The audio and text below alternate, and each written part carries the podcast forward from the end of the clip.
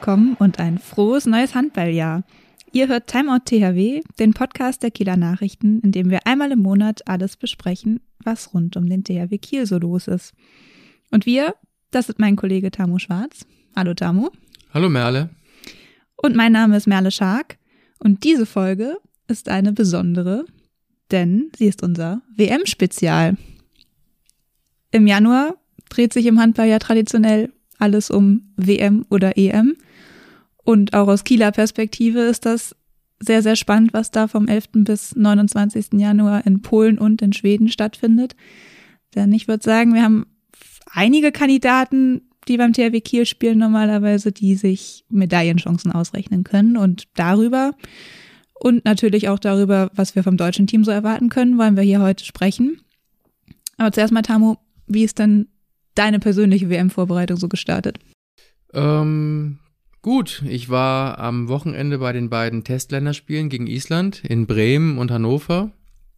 Das eine Spiel hat Deutschland äh, verloren, das andere Spiel haben sie gewonnen. Es war ähm, jede Menge Licht und auch eine Menge Schatten.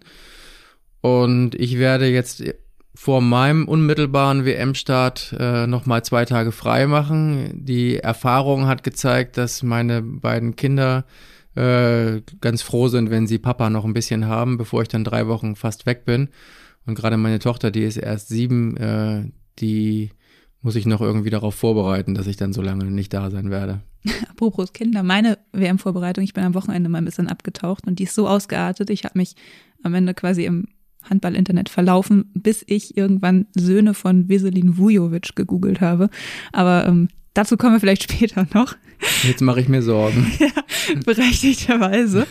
ähm, nee, dann lass uns doch erstmal starten ähm, mit einem Kieler WM-Formcheck. Zebra Formcheck. Ja, wir haben insgesamt neun Spieler vom THW Kiel, die bei der Weltmeisterschaft im Einsatz sind. Es hätten eigentlich auch elf sein können, aber äh, der Schwede Karl Valinius, der Knieprobleme hat, und der Slowene Miha Zarabets, der verschiedene Blessuren auskurieren möchte, die haben beide ihre Teilnahme abgesagt. Ähm, über die beiden Deutschen, Patrick Wienzek und Henrik Pekeler, wurde ja auch schon ganz viel geredet. Die sind auch nicht mehr dabei. Oder im Fall von Pekeler momentan nicht dabei. Aber es sind äh, immer noch neun Zebras äh, auf der Weltbühne. Drei Norweger, zwei Schweden mit Domagoj Duvnjak, äh, ein Kroate, zwei Dänen und Rune Damke im Team der deutschen Nationalmannschaft. Und ähm, da sind wirklich, wie du schon sagtest, einige dabei, die werden wir, glaube ich, bei dieser WM auch lange genießen können. Gute Nachrichten aus den letzten Testspielen kamen von Erik Johansson. Der hatte ja beim THW Kiel wegen eines Mittelhandbruchs zuletzt nicht gespielt. Ähm, ich habe Teile der, des Schwedenspiels gegen Serbien gesehen. Erstmal Obacht Deutschland. Serbien hat gar keinen schlechten Eindruck mhm. gemacht und ist ein deutscher Vorrundengegner. Ähm, die Schweden haben sich da lange recht schwer getan im ersten Test. Aber Erik Johansson hat in diesem Spiel auch sein Comeback auf dem Feld gegeben. Die Hand hält. Die Hand hält, also der hat darauf geballert, wie, wie man es ja von ihm kennt. Äh, mhm. Es sah nicht aus, als wäre da kürzlich irgendwas gebrochen gewesen. Ja, die Schweden als Co-Gastgeber und Europameister. Und Europameister. Mhm. Ähm, auf jeden Fall. Und bei der letzten WM ja auch im Finale. Ein, einer der ganz heißen Medaillenkandidaten, würde ich Norwegen sagen. Norwegen auch. Sander Sargosen ist jetzt auch wieder im Einsatz, ist rechtzeitig fit geworden. Ja, hat sich auch äh, bei den Tests gut präsentiert, vor allem auch tatsächlich wieder als Anspieler. Also der belebt natürlich, wie mhm. ja beim THW auch, einen ganzen Angriff.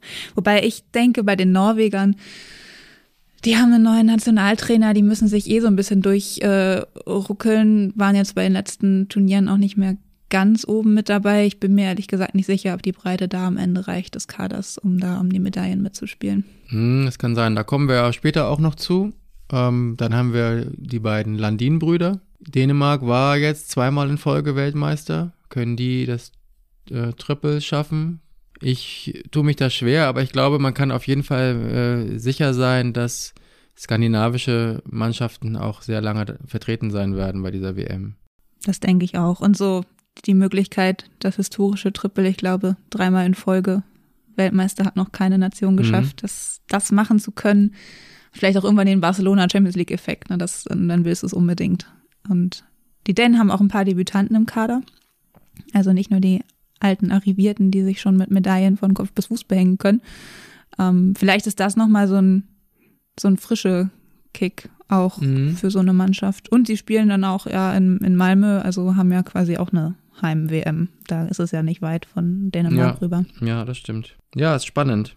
Und vor allem auch aus Kieler Sicht spannend. Aber ähm, mit der Kieler Brille, wenn man die aufhat, dann hofft man ja einfach, dass THW-Spieler so lange wie möglich dabei sind und ähm, mit Spielern aus den Teams Dänemark, Schweden und Norwegen äh, ist man da auf jeden Fall gut aufgestellt. Ja, die Kroaten um Domagoj Dubnjak, der wird wahrscheinlich auch sehr, sehr viel spielen, denn äh, die mhm. haben ordentlich Verletzungsprobleme. Da fehlt quasi eine ganze sieben, wenn man so will. Ja. Angefangen von Marco Mamic, Halil Jaganiac von den Rhein-Neckar-Löwen, also viele Bundesliga-Profis, mhm. äh, die da fehlen, Ivan Pesic im Tor. Ähm, da ist wieder viel Verantwortung bei, bei Dunjak, würde ich, würd ich sagen. Aber das ist sie in Kroatien ja sowieso immer. Ja, auf jeden Fall. Ähm, Rune Darmke ist wieder dabei. Bei den Deutschen, ja. Das war für viele vielleicht auch nicht unbedingt erwartet, aber hat sich äh, durch konstant gute Leistung die Nominierung verdient. Insofern aus äh, THW-Sicht ist es äh, eine spannende, bunte WM im Vorwege zumindest. Definitiv. Was die anderen Teams angeht, muss man dann mal schauen. Frankreich hat auch Verletzungsprobleme. Einige Mannschaften haben Verletzungsprobleme. Das ist aber auch eigentlich vor großen Turnieren immer mal wieder normal. Vielleicht nicht ganz so extrem wie im Fall von Kroatien, aber man kann nur hoffen, dass es äh, bei diesen Verletzungsproblemen bleibt und dann nicht noch irgendwie wieder so eine äh, Corona-Welle losschwappt. Ja. Ja, und aus Kieler Sicht ja sonst auch immer mal äh, das eine oder andere künftige Zebra oder Ex-Zebra dabei. Also künftige fällt mir Lukas Zerbe auch noch bei den Deutschen mit ein. Mhm. Ähm, oder Vincent Gérard bei den Franzosen im Tor. Ähm, kann man auch immer mal drauf gucken. Und von früher so ein Aaron Palmerson bei den Isländern, die auch hoch gehandelt werden. Und besonders Gisli Christiansson. Gisli Christiansson. Der tolle Leistungen jetzt gezeigt hat in den beiden Testspielen. Genau. Also ich würde sagen, ähm, auch wenn die Handball-Bundesliga und die Champions League pausieren, als THW-Fan kommt man im Januar auf jeden Fall auf seine Kosten und wird, je nachdem, wo dann die Sympathien liegen, da wahrscheinlich auch in irgendeiner Form eine Medaille bejubeln können. Ist ein schönes Trostpflaster, um die Derby-Niederlage vergessen zu machen. Da kann man schön in die WM eintauchen und nicht mehr an das im Dezember gewesene denken. Gute Überleitung. Äh, da müssen wir noch mal ganz kurz drauf gucken. Wir wollen wie immer ein Zebra des Monats küren. Zebra des Monats. Wollen wir wieder gleichzeitig sagen und runterzählen? Ja. Okay, dann drei, zwei, eins. Rune Niklas Darmke. Eckberg. Hm, zwei hm. Außen. Ja, eine, eine Flügelzange. Fang du mal an. ja. Ähm, der Monat des THW Kiel war durchwachsen, der letzte. Als wir hier in Folge 4 mit Sander Sargusen saßen, haben wir noch gesagt, na, reicht's für einen Derby-Sieg? Es hat dann noch für die ersten Champions League Auswärtspunkte, also den ersten Sieg auswärts in Aalborg gereicht. Und dann gab es einen ordentlichen äh, Schlag ins Kontor. 13 Tore Niederlage in Flensburg im, im Nordderby, die höchste überhaupt, die der THW Kiel gegen die SG jemals kassiert hat. Und ja, da war dann das große Thema, die haben irgendwie ins Leere gekämpft und ich finde, das, das zog sich dann auch so durch den Dezember irgendwie ein bisschen durch. Du merktest, die Mannschaft äh, hatte schon ordentlich Kräfte gelassen.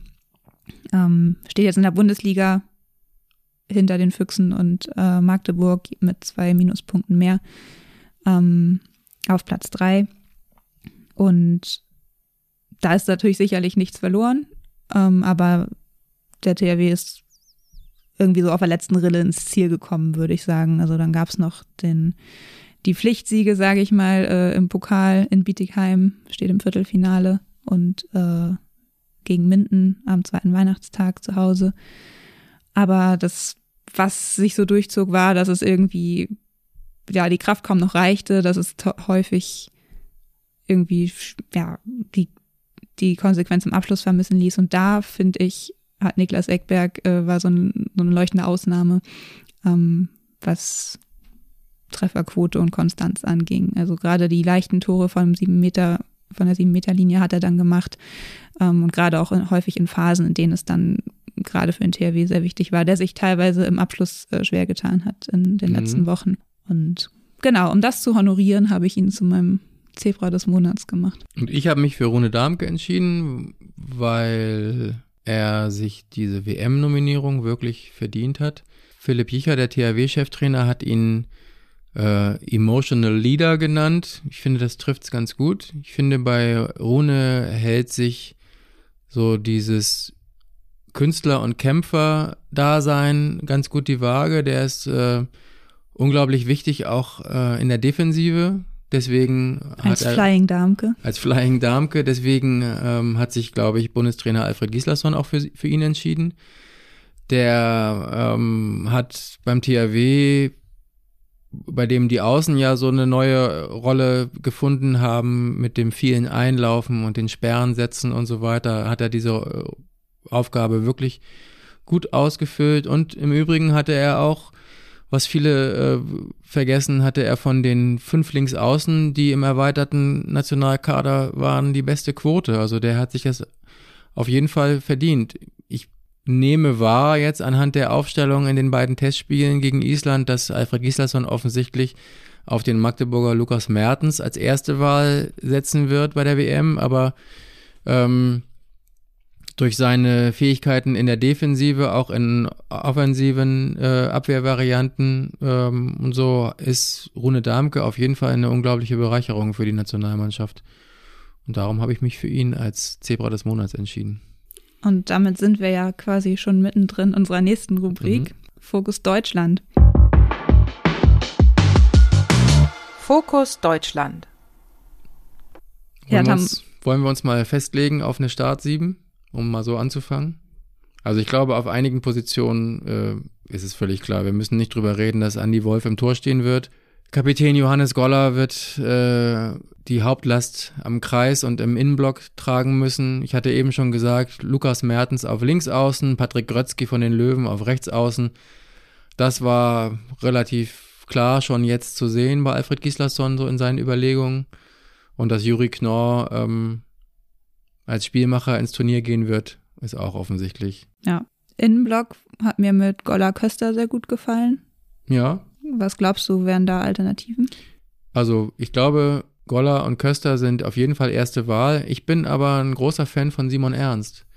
Ich, äh, ich mag dem gerne zusehen beim Handballspielen und ähm, der hat jetzt auch phasenweise in den Island-Spielen mit Köster zusammen im Innenblock gedeckt, auch mal kurz mit Goller zusammen. Ähm, ich finde auch, dass man gar nicht vergessen sollte, dass Simon Ernst auch eventuell ähm, zumindest vielleicht für kleine Phasen eine Option für die Spielmacherposition sein könnte. Also Alfred Gislason hat äh, im Interview bei uns gesagt, dass seiner Meinung nach die Abwehr die größte Baustelle sei, weil er zwar mit Goller und Köster äh, ein gutes Duo hat, aber die Breite ein bisschen fehlt. Kann ja immer mal sein, dass es Zeitstrafen gibt oder mal kurze Verletzungen oder so. Und ich sehe da gar nicht so schwarz. Also ich finde mit Simon Ernst auch Juri Knorr kann auf den Halbdeckungspositionen spielen. Kohlbacher hat das schon bewiesen. Also ich glaube schon, dass die Optionen da gar nicht so dünn gesät sind. Ich muss sagen, jetzt bei den Tests gegen Island, ich meine, gut, es gab da immer noch ein bisschen äh, Schwankungen letztendlich in den Leistungen, aber es war ja wie eine Befreiung, Deutschland mal mit einem richtigen Spielmacher spielen zu sehen. Das war ja die letzten Jahre, zog sich ja durch als das Thema, dass, dem, dass den Mhm. Deutschen so ein richtig guter Regisseur, der das auch gelernt hat, Mhm. fehlt. Und den haben sie jetzt halt mit Juri Knorr zum ersten Mal seit, ja, gefühlt seit Markus Bauer. jetzt bestimmt irgendwie vergessen. Ja, das aber weiß ich nicht. Aber in dieser Diskussion, also ich zum Beispiel fand ja auch Martin Strobel gar nicht so schlecht. Der war ja so ein, ich habe den irgendwann mal in einem meiner Texte, habe ich den äh, ähm, Spielmacher-Spießer genannt, weil der ja so ein sehr ein sehr überschaubares ähm, Aufbauspiel hatte, also sehr geordnet, sehr, ja, sehr wenig facettenreich, aber alles, was er gemacht hat, hat er äh, ganz akribisch und genau gemacht. So, der war für mich irgendwie so ein, äh, ja, so ein gewisser Prototyp eines Spielmachers. Der war, der hatte nicht diese kreativen Ausbrüche wie ein Juri Knorr jetzt, ähm, aber ein Juri Knorr hat jetzt auch in den Island-Spielen äh, bei diesen kreativen Ausbrüchen einige Fehler gemacht. Also die bei dem auch nochmal mit überrascht. Ne? Weil, äh, genau, der, der überrascht scheinbar seine Mitspieler und sich selbst auch mit einigen Dingen, die er tut. Und ähm, insofern, wenn da Martin Strobel war, war sozusagen äh, wie so ein bürokratischer Spielmacher. Bei dem gab es keine Ausbrüche. Und Juri Knorr ist äh, meiner Meinung nach immer so ein bisschen zwischen Genie und Wahnsinn. Und wenn es klappt, so wie jetzt äh, im zweiten Spiel gegen Island, hat er 13 Tore gemacht, ist jetzt auch in Verantwortung als Sieben-Meter-Schütze, weil Marcel Schiller ja nicht dabei ist. Und ähm, das macht auf jeden Fall Spaß, wenn man zuschaut. Aber das muss dann auch funktionieren, wenn der Gegner Norwegen in einer WM-Hauptrunde heißt. Das muss man dann mal sehen, wie er mit diesen Drucksituationen umgehen wird. Ja, und auch was dann letztendlich Plan B ist, wenn es dann mal einen Gegner gibt, den den ganz gut im Griff hat und wo du dann vielleicht auf dein erprobtes Mittel nicht zurückgreifen kannst. Ne? Luka Witzke hat jetzt noch nicht so viel gespielt gegen Island. Nee, im ersten Spiel hat er gespielt und in der Viertelstunde, als Berlem im Tor, Witzke in der Mitte und ein, zwei andere Wechsel noch äh, kamen, ist das ganze Spiel zusammengebrochen. Das war jetzt nicht so richtig, äh, hat nicht äh, für Grund zu Optimismus gesorgt und ähm, Darum sagte ich vorhin auch, vielleicht ist auch Simon Ernst noch eine Option. Wir hatten bei der Start 7 ja noch gar nicht äh, komplettiert. Also Kai Heffner auf halb rechts sehe ich auch als gesetzt an. Wobei ich finde, dass in den beiden Island-Spielen auch Christoph Steinert, der mir immer ganz gut gefällt, auch gezeigt hat, ähm, was er drauf hat. Der kann sowohl halb als auch außen spielen. Und halb links, ähm, denke ich mal, ähm, hat das erste Spiel gegen Island auch äh, einige von Alfred Gislassons Planspielen wieder einkassiert, denn da hatte er, obwohl er eigentlich immer den kompletten Spieler fordert und ungern wechseln möchte zwischen Abwehr und Angriff, hatte er doch einen langen Wechsel gemacht und hat Weber im Angriff für Köster spielen lassen und Köster hat gedeckt. Und gegen eine Mannschaft wie, gegen eine schnelle Mannschaft wie Island äh, sind diese langen Wechsel dann total nach hinten losgegangen. Und das wird ja gegen manche andere Mannschaft bei der WM nicht anders sein.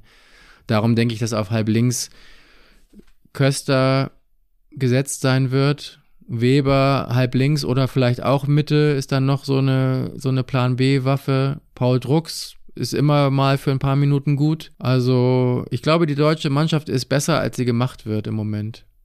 Das habe ich auch gedacht, vor allem als ich mir dann nochmal klar gemacht habe, wie viel Erfahrung letztendlich ja doch auch in dem Kader steckt. Jetzt vielleicht nicht in Kombination und bei solchen Turnieren, aber es ist jetzt ja keine Rookie-Mannschaft. Da sind ja wirklich gestandene Bundesligaspieler dabei. Mhm. Und ähm, ja, ich denke, Schlüsselposition natürlich Juri Knorr, das Spiel ist auf ihn zugeschnitten. Ähm, der muss oder sollte funktionieren, wenn Deutschland Erfolg haben will. Und eben dann auch Andy Wolf als, als Rückhalt hinter der Abwehr. Der kann ja immer, hat man ja gegen Island auch gesehen, wenn, wenn der da ein paar Bälle rausgeholt hat, mit denen man nicht unbedingt rechnet, dann äh, kam immer die Führung. Aber es sind, wenn wir über Erfahrung sprechen und Klasse, es sind, jetzt muss ich kurz überlegen, glaube ich, nur vier Spieler, die Champions League spielen. Das mit stimmt. den beiden Magdeburgern, Lukas Mertens und Philipp Weber, mit Rune Darmke vom THW Kiel und Andy Wolf aus Kielze. Korrigiere mich, habe ich irgendeinen vergessen? Wir haben zwei Magdeburger, einen Kieler und Andy Wolf aus Kielze, richtig? Ja. ja. Und ähm, das ist dann schon ein internationales Niveau, was so manch anderem dann vielleicht abgeht. Ja, wenn man jetzt den European, die European League ausklammert ja. und ich meine, jetzt Paul Drucks hat schon auch ein bisschen internationale Erfahrung. Das ähm, stimmt, ja. Und auch ein Patrick Grötzky als, äh, als Mannschaftsoldie und so, die haben viele Länderspiele und ähm, die haben ja auch schon Champions League gespielt zum Teil, aber und es kommen ähm, ja auch ähm. wirklich einige jetzt von den Topclubs aus der Bundesliga und vielleicht auch einfach mit einem ganz guten Vibe da rein. Ne? Also die Magdeburger, die Löwen haben eine gute Hinrunde gespielt. Ähm, da sind ja irgendwie kaum welche, die jetzt so richtig ja, mit irgendwie einem, einem Ballast oder so kommen, weil es bisher nicht so richtig lief. Das kann vielleicht für den, für den Vibe ganz gut sein. Mhm. Ich bin gespannt. Ich finde aber, wenn man wenn man versucht, diese Mannschaft zu charakterisieren, ich finde schon, dass der deutschen Mannschaft Weltklasse fehlt. Ich finde aber, dass die deutsche Mannschaft es ausgleichen kann durch, durch Geschlossenheit und so ein so eine Art Team Spirit. Man hat schon das Gefühl, dass die Jungs auch jetzt sehr schnell in dieser, in dieser Lehrgangszeit ganz gut zusammengewachsen sind. Ähm, das sind ja so diese berühmten klischeehaften deutschen Tugenden, von denen immer gesprochen wird, aber vielleicht kann das in diesem Fall wirklich auch was ausmachen. Ich glaube, die schöpfen auch noch sehr viel Kraft aus diesem Spirit, der bei der chaotischen ähm, Corona-EM letztes Jahr in Bratislava entstanden ist. Da sind die durch diese Ausnahmezustände mit der Quarantäne und den vielen Nachgerückten und so, glaube ich, sehr eng zusammen, zusammengekommen. Ähm, aber, aber was man wirklich jetzt gesehen hat und im zweiten Spiel gegen Island hat Alfred Gislason ja auch schon gar nicht mehr so viel gewechselt. Es ist ein richtig guter erster Anzug und es gibt im Moment noch keinen richtigen maßgeschneiderten zweiten Anzug. Und ähm, das ist natürlich gefährlich, wenn so das Prinzip Hoffnung mitspielen muss, dass du sagst, hoffentlich kommen wir jetzt mit den ersten sieben gut durch. Ähm, aber was ist dann eben, wenn nicht? Also ich finde da einige Positionen unverdächtig, also links außen, rechts außen, da sind, die sind doppelt gut besetzt, aber im Rückraum, das könnte schon heikel werden. Ja. Apropos Geist von Bratislava und Corona-Chaos-EM. Was ich ja spannend fand, war, dass es jetzt auf einmal dann doch wieder ein Thema wurde. Und zwar ein von der IHF hausgemachtes. Es gibt ähm, Testregelungen, über die sich insbesondere skandinavische Mannschaften aufgeregt haben, ähm, warum überhaupt getestet wird. Und Fakt ist, wer positiv ist, muss fünf Tage ja, pausieren, darf nicht mitspielen, muss sich dann mit einem Negativtest wieder freitesten.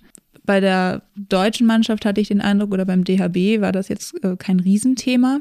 Und ich frage mich, ob das nicht vielleicht so ein bisschen unterschätzt wird da auch, weil ich meine, was machst du denn, wenn auf einmal drei bis fünf, sechs Spieler positiv sind, die keine Symptome aufweisen, aber eben bei diesen Testungen auffallen. Ich habe irgendwie das Gefühl, das könnte durchaus doch nochmal so eine Art Corona-WM werden. Für mich ist das irgendwie so ein Corona-Paradoxon. Also die bei der Europameisterschaft 2022 hat es nur eine kurze Zeit gedauert und auf einmal war die gesamte Berichterstattung nur von Corona bestimmt und nicht mehr von Handball. Ähm, jetzt sind wir ein Jahr weiter und damals haben sich alle darüber beschwert, ob nun die Maßnahmen zu lax waren, ob man in Kauf genommen hat, dass sich das Virus ausbreitet und so weiter. Und jetzt wird es auf einmal zum, äh, zum Thema, dass es schlecht ist, dass überhaupt getestet wird und äh, dass es überhaupt Quarantänemaßnahmen gibt. Ähm, also ja, so eine umgekehrte Perspektive. Ähm, ich kann das total gut verstehen. Gerade in den skandinavischen Ländern ähm, spielen ja diese Freiheitsrechte und der Freiheitsgedanke eine riesengroße Rolle. Und ich kann auch den Reflex verstehen, zu sagen, wenn es diese Maßnahmen in den Gastgeberländern nicht mehr gibt, warum stellt sich die IHF darüber und ähm, führt diese Regularien ein? Ähm, ich bin aber selber auch noch unentschlossen, wie gefährlich ein Ausbruch, ein Corona-Ausbruch wirklich sein könnte. Also ähm, es hat sich ja alles sehr beruhigt und es gibt offensichtlich ja auch nicht mehr so viele äh, Spieler, die wirklich Krankheitssymptome aufweisen. Ähm, ansonsten könnte man natürlich denken, ja, na klar, wird getestet und na, na klar gibt es eine Quarantäne. Man will ja auch nicht, dass am Ende da zig äh, infizierte Spieler auf dem Spielfeld rumrennen und sich alle gegenseitig anstecken. Ähm, also ich verstehe ein bisschen beide Seiten und finde es schade, dass, äh, dass jetzt da diese Kontro Kontroverse so kurz vor Turnierstart entsteht. Und gebt ihr auch recht, also das könnte natürlich auch noch äh, zu was Großem sich auswachsen. Also ich verstehe, dass man am Anfang testet, wenn man eben sagt, man möchte halt irgendwie ein bisschen auf Nummer sicher gehen, dass hier nicht nachweislich Getestete schon reinkommen. Aber es gibt dann ja nach der äh, Vorrunde und nach der Hauptrunde jeweils weitere Tests. Und ich meine, gerade wenn du dann vielleicht vor einem Viertelfinale stehst und auf einmal ja. ähm, und ich, also wir reden hier immer über Spieler, die keine Symptome aufweisen. Und naja. ich finde, das ist selbstverständlich und das ist ja auch, da geht es ja auch nicht krank. nur um Corona, ja, genau. genau. Krank ist krank und da hat ja jede medizinische Abteilung sowieso ein Interesse daran, ja. dass sich das nicht in einem ganzen Kader ausbreitet. Die IAF argumentiert ja so, dass die, dass es sozusagen keine Bubble mehr gibt und dass sie den Hotels nicht auferlegen kann, wie dort die medizinischen Sicherheitsvorkehrungen sind und so weiter.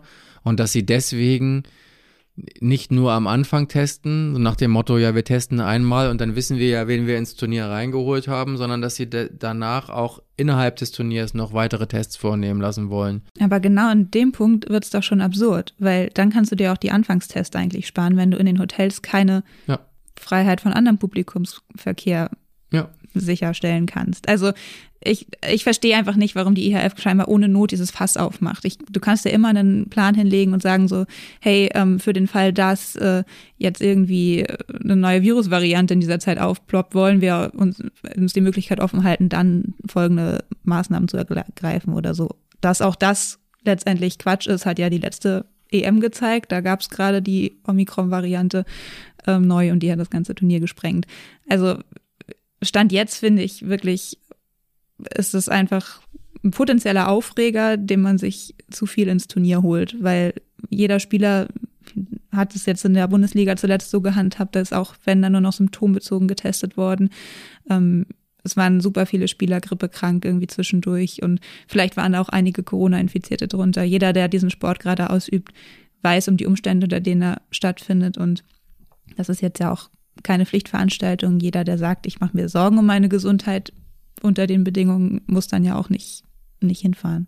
Ja, genau. Und ich finde, es ist auch irgendwie eine Frage des Zeitgeists. Also auch innerhalb eines Jahres kann man von Zeitgeist sprechen. Und der hat sich einfach seit letztem Jahr ein bisschen geändert. Man sieht das an, an unserer Gesellschaft, an den Maßnahmen, die es noch gibt, nämlich kaum noch welche. Und man hat es jetzt auch zum Beispiel bei diesen beiden Testländerspielen gegen Island gesehen. Also in Bremen am Sonnabend beim ersten Spiel wurde dann mehrfach durchgesagt an die Fans, liebe Fans, haben Sie Verständnis und Sicherheit geht vor und darum wird es keine Selfies und Autogrammwünsche geben und so weiter. Und nach dem Spiel haben alle Spieler Autogramme gegeben und Selfies mit den Fans gemacht. Und das war in Hannover am Sonntag genauso.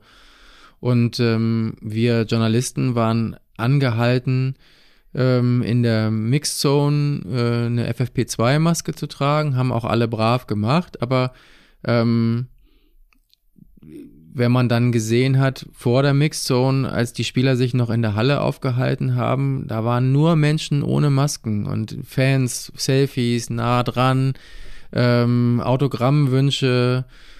Das mutet dann ein bisschen absurd an. Und das heißt nicht, dass ich nicht gerne dann dort eine Maske aufsetze und meinen Teil dazu beitragen möchte, aber ich sehe gleichzeitig eben auch, dass da nicht so richtig Stringenz drin ist. Ich finde, man kann einfach nur hoffen dass, aus, äh, dass diese Regeln jetzt nicht dazu führen, dass es letztendlich doch wieder so eine Art Lotterie wird. Wer darf wann wie spielen, kommt vielleicht irgendwie gerade aus dem Quarantänehotel dann zum Spiel, weil doch wieder ein Test nicht negativ, sondern positiv oder sonst was war. Fünf Tage Quarantäne, du verpasst einfach eine ganze Vorrunde oder ja. eine ganze Hauptrunde. Und da kann ich auch die Spieler verstehen, die ja. nehmen das ja auch, das ist ja für die eine Bühne. Ähm, manche spielen sich da irgendwie auf auf die Wunschzettel der Top-Clubs oder wie auch immer und ähm, da dann eventuell ja. in einem Zustand, in dem du sonst immer spielen würdest, wegen eines Tests nicht mitspielen zu können. Das kann ich schon verstehen. Und es ist wie immer, die IHF, der Weltverband, ist absolut unbeweglich.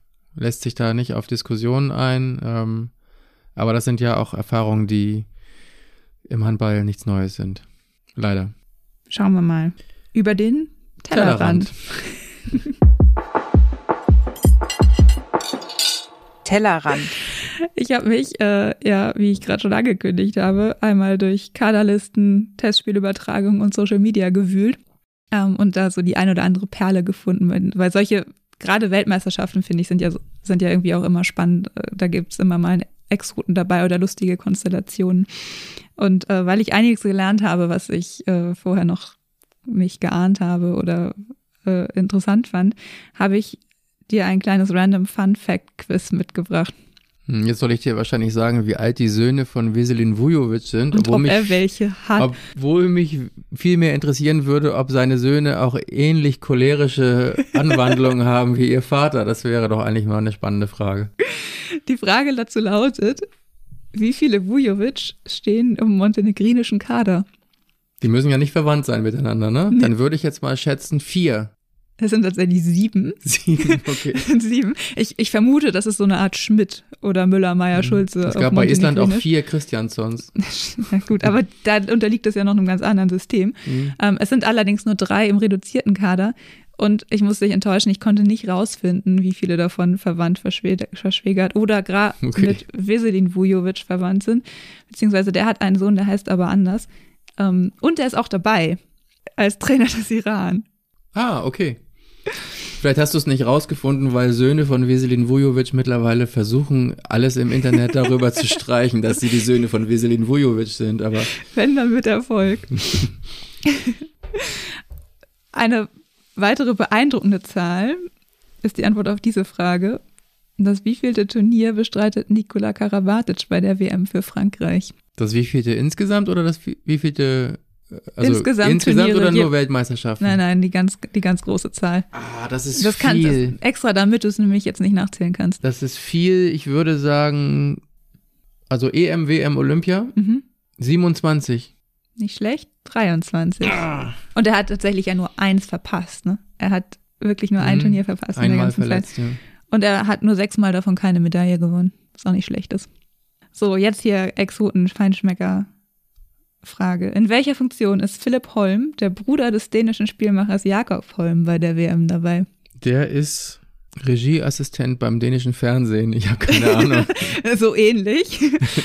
er Physiotherapeut. Physiotherapeut. Oh, das das hab- gibt einen Teilpunkt, finde ich. Ich habe eben zuerst 23 gedacht. Ich habe mich bisher immer jetzt für meinen zweiten Gedanken entschieden. Verdammt. Nein, und zwar bei Saudi-Arabien und rate, wie er dahin gekommen ist. Achtung, der Trainer der Saudis ist Jan Pütlik. Der war mal dänischer Frauennationalmannschaftstrainer, sehr erfolgreich. Ähm, und ist übrigens, by the way, auch noch der Vater von Simon Pütlik, der bei den Dänen diesmal, Frisch Corona infiziert. Ja. ja, und wieder genesen, Und wieder genesen. laut Test. Genau, und äh, der ist nun mal Däne und der brauchte noch Physios und dann hat er gleich den Bruder von Jakob Holm engagiert. So klein ist die Handballwelt und da, wie gesagt, ich habe mich im Handball-Internet verlaufen. Es gibt sogar einen Kielbezug, denn Jan Pütlik ist der Schwager von Sören Hagen und ältere Kieler erinnern sich, Sören Hagen hat in der Saison 2001, 2002 mal im Tor des THW Kiel gestanden. So schließt sich der Kreis. Nicht schlecht. Und eine DHB-Frage habe ich mir noch für dich überlegt. Oh, jetzt blamier ich mich. Ah, die kann man sogar nachzählen. Wie viele Vereinskapitäne spielen im DHB-Team? Gar nicht so wenige, ne? Hm, ja, warte mal. Das ist eine gute Frage. Hm, Ich musste auch googeln. vier. Ich kam auf sieben. Sieben? Mhm. Goller, Zerbe, Köster? Krötzky, Drucks, Hefner und Wolf. Ist Wolf noch Kapitän? Eigentlich nicht. Und Jelze? Von Anfang an. Von Anfang an aber nur ein Jahr. Bin ich mir ziemlich sicher. Der war nach einem Jahr nicht mehr Kapitän. Aber das müssen wir nicht jetzt klären. ich hatte, Kapitänserfahrung hat ich hatte Grotzky auf jeden Fall vergessen. Stimmt, der ist jetzt auch Kapitän. Und apropos Quiz, noch als letzte lustige Anekdote aus diesem kleinen Exkurs. Ähm, der norwegische Nationaltrainer, Jonas Wille, weißt du, wie der ähm, ermittelt, wie lange seine Mannschaft zum Aufwärmen Fußball spielen darf?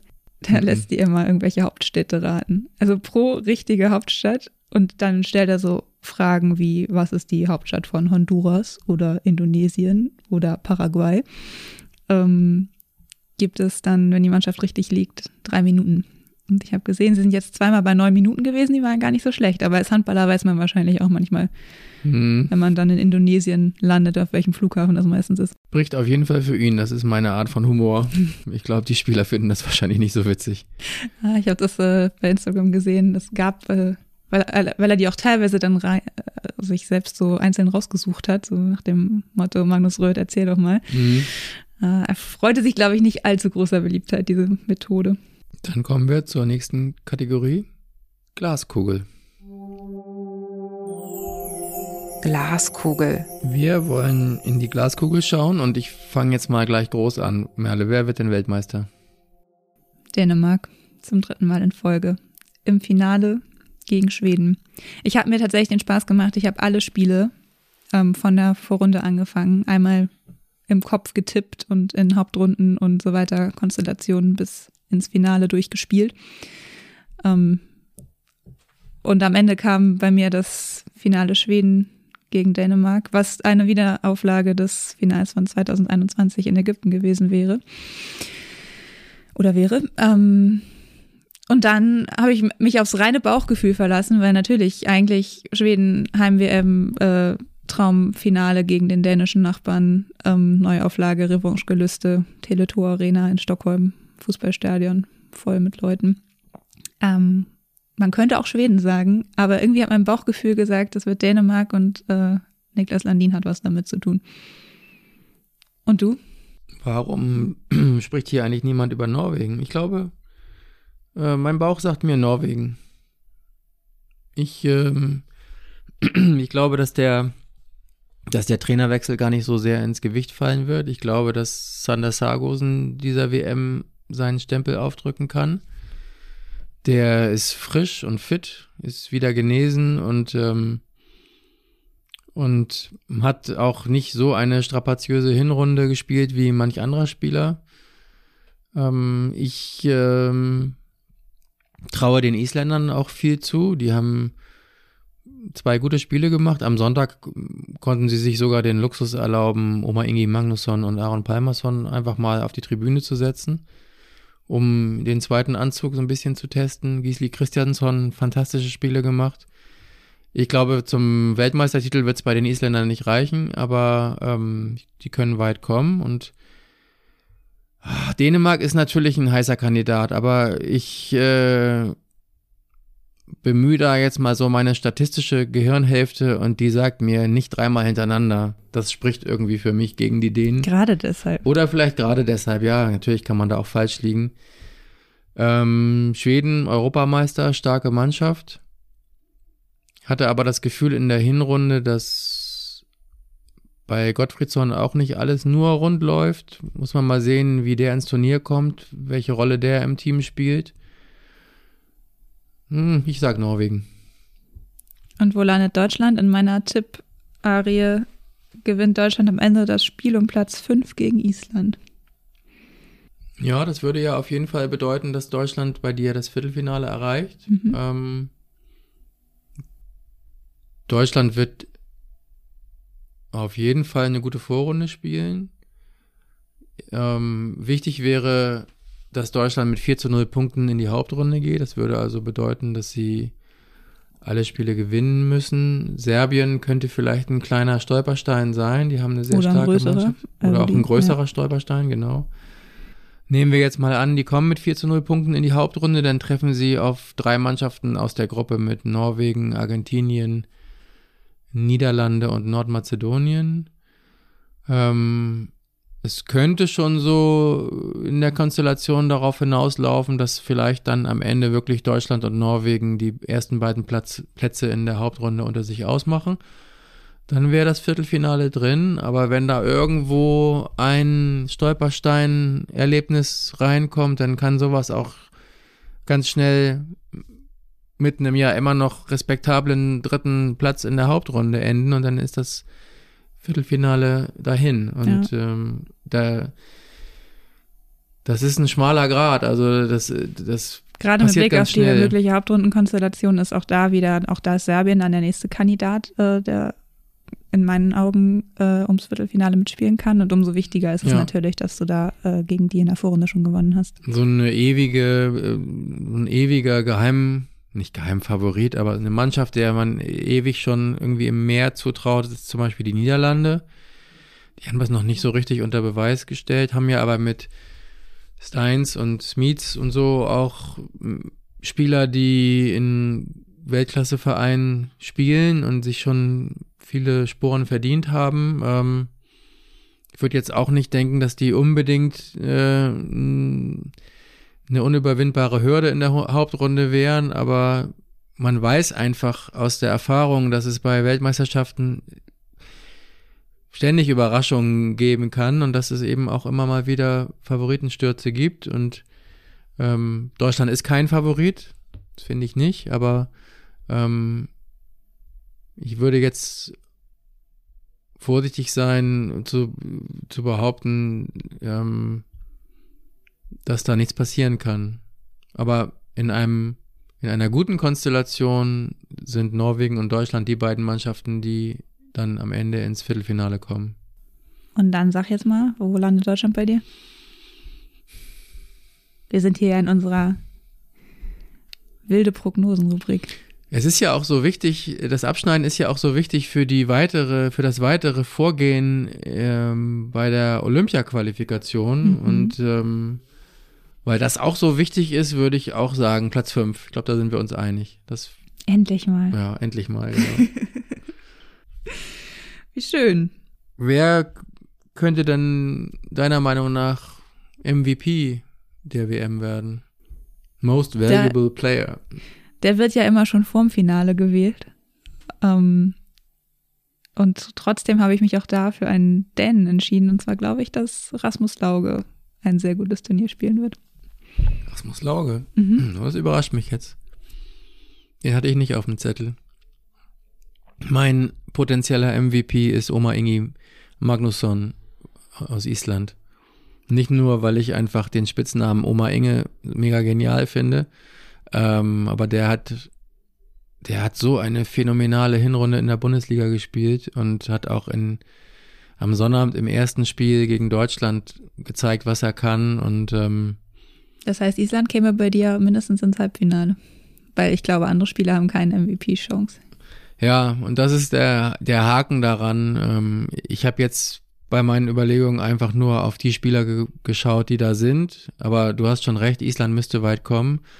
Und äh, ich halte Island auch für einen Medaillenkandidaten. Ich glaube, wie gesagt, für einen WM-Titel wird es noch nicht reichen, aber ich finde, die haben das Zeug zu einer Medaille und wenn die ins Halbfinale kommen, dann, äh, dann setze ich voll auf Oma Inge. Oma Inge. Und jetzt nochmal ganz persönlich, worauf freust du dich am meisten bei dieser WM? Oh, auf ganz viel. Also ich, ich freue mich auf jeden Fall auf eine WM, bei der man sich auf Sportliche konzentrieren kann. Und bei der man sich freuen kann Ich über, hoffe, da freust du dich nicht zu früh. bei der man sich freuen kann über, über gewonnene Spiele oder über ein Flying Rune oder über tolle Tore, von denen wir übrigens in diesen beiden Testspielen auch viele gesehen haben, über tolle Torwartleistungen und in der es nicht nur darum geht, in welchem Quarantänehotel ist der Deutsche Halblinke untergebracht, wann darf er nach Hause, wie werden die Spieler nach Hause transportiert, wer reist nach, wer wurde schon angerufen, weil wieder sieben neue Spieler infiziert sind. Ich habe diese Europameisterschaft vor einem Jahr als extrem unbefriedigend empfunden. Natürlich äh, sind wir dazu da, zu berichten, was ist. Ähm, und das war nun mal. Und ähm, an Stoff für Berichte hat es auch nicht gemangelt, aber ich, ich freue mich darauf, wenn es, wenn, wenn es um Handball geht. Und ich freue mich auch auf Exoten. Also das gibt ja immer wieder so schöne, äh, kuriose Geschichten. Der, der Chilene, der in der deutschen Oberliga spielt, oder der Niederländer, der nebenbei noch im Hotel kurz seinen seine Dienstangelegenheiten am Laptop erledigt oder exotische Mannschaften wie Saudi-Arabien oder Die Algerien. USA. USA Zum ist auch ersten Mal dabei. ein Riesenthema. Ähm, habe jetzt äh, gelesen, dass ähm, der Shaquille O'Neal des Handballs, der Kongolese Gauthier Mwumbi, dass der offensichtlich äh, Pläne hat, gemeinsam mit Shaquille O'Neal in den USA eine Handball-Profiliga auf die Beine zu stellen und solche Dinge. Das sind ja auch ganz oft äh, Geschichten, die sich ganz schnell wieder in Wohlgefallen auflösen, wenn die WM dann ganz schnell wieder vorbei ist. Aber diese, diese Handball-Exoten, die anders als im Fußball ja auch noch viel mehr Exoten sind. Also ich finde, die Fußballwelt ist so viel näher zusammengerückt und im Handball gibt es ja auch wirklich noch diese, diese äh, Exoten und diese ganz, ganz hohen Siege oder Niederlagen und äh, Mannschaften, die wirklich am Ende auch chancenlos sind, aber die eben für bunte Facetten sorgen. Das stimmt. Und ich freue mich auch auf die Youngster, die vielleicht ihren großen Durchbruch erleben bei diesem Turnier. Also wie vor kurzem mal einen Matthias Gissel, der auf einmal inzwischen schon fast etabliert ist, aber zum Beispiel Kiko Costa bei den Portugiesen, 17 Jahre alt, Jahrhundert-Talent mal wieder oder eben Simon Pütlik bei den Dänen könnte so ein Rising Star dieses Turniers sein. Ich könnte jetzt auf unsere Wette aus der ersten Podcast-Folge zurückkommen und den Namen Viktor Gisli Hallgrimsson nochmal in die Runde werfen, der ja 22 Jahre alt ist und bei Island im Tor steht. Ah, wir sind hier im THW-Podcast. Ich glaube, den kennen inzwischen alle THW-Fans. Für die ist das keine Überraschung mehr. Den kennen alle. Der hat in den beiden Testspielen ganz Geht okay gehalten. Ja, er hatte immer so seine, seine paar Paraden und Aber der hat ja ähm, auch erst kurz vorher das erste Mal wieder äh, Genau. voll trainiert mit seinem Ellenbogen. Der ja, war ja eine. Ellenbogenverletzung. Ähm, das ist auf jeden Fall einer, der sich, wenn er da nicht sowieso schon steht, bei der WM auch nochmal in die Notizblöcke der Trainer spielen könnte. Ich bin wirklich super gespannt, was dieses Turnier uns bringen wird. In ein paar Wochen wissen wir mehr. Mhm. Und bis dahin würde ich sagen, nächste Folge Timeout THW hört ihr am 14. Februar, Valentinstag. am Valentinstag. Da müssen wir uns noch was Besonderes überlegen. Da müssen wir uns vor allem mal einig sein beim Zebra des Monats. Ja, das stimmt.